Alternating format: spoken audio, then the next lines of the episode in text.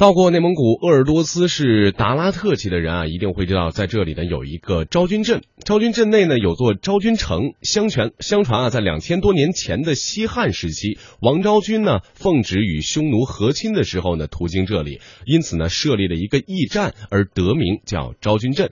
那今天的中国传奇，我们的记者将会带您走进这座昭君城，来聆听昭君出塞的传说。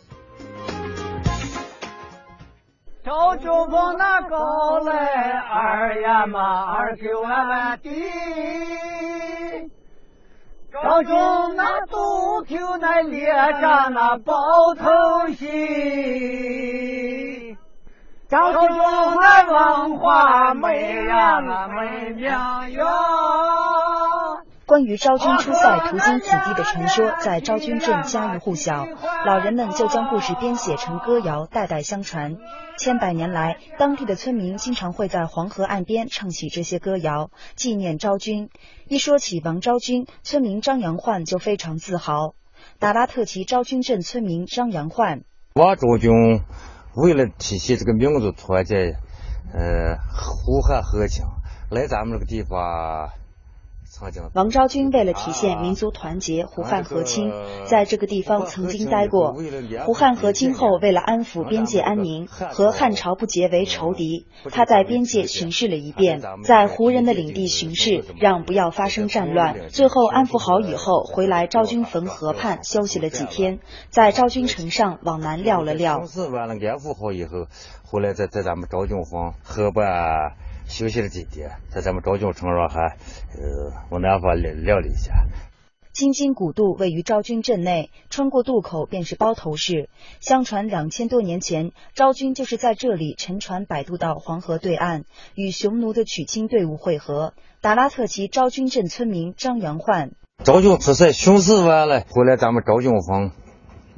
昭君出塞巡视完了，回来昭君坟休息了几天。休息几天后，回大营路过京津古渡。过去过河不是浮桥，也不是木筏子，坐的是羊皮筏子过河，回到了大营。过的河，这个回了回他们大营。京津古渡往西一点五公里的地方就是昭君城。来到昭君城，穿过古色古香的城门，就看见风姿绰约、亭亭玉立的汉白玉昭君雕像。作为中国古典四美之一的昭君，身着汉服，盘着高高的发髻，尽显她沉鱼落雁之美貌。相传昭君出塞时途经此地，因思乡心切，便命送亲队伍休息几日，他则站于高处瞭望故乡，因此此地得名昭君镇。而在当地百姓心中，关于昭君城还有另一段凄美的故事。达拉特旗昭君镇村民张成宝：第一代单于死了以后，他也好像第一代单于死了以后，他到了胡地，想回娘家也回不去。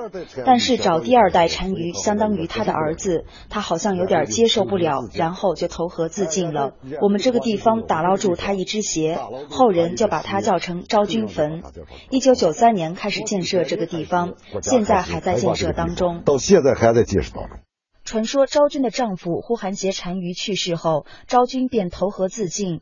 当地人民想救她，但是没有成功，只打捞到她的一只鞋，并为这只鞋修起坟冢，就是今天的昭君坟。其实这只是个传说。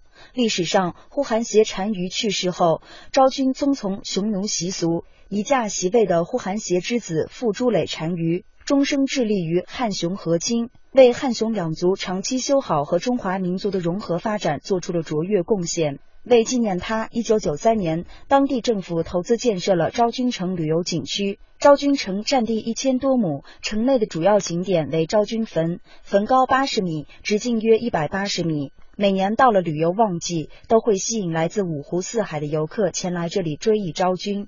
达拉特旗昭君镇村民张成宝。他为了纪念这个王昭君，为了纪念王昭君，这儿有他一只鞋，所以后人就一代传一代，这就是个昭君坟。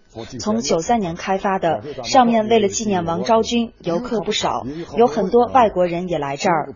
为了民族团结，历史上有过贡献。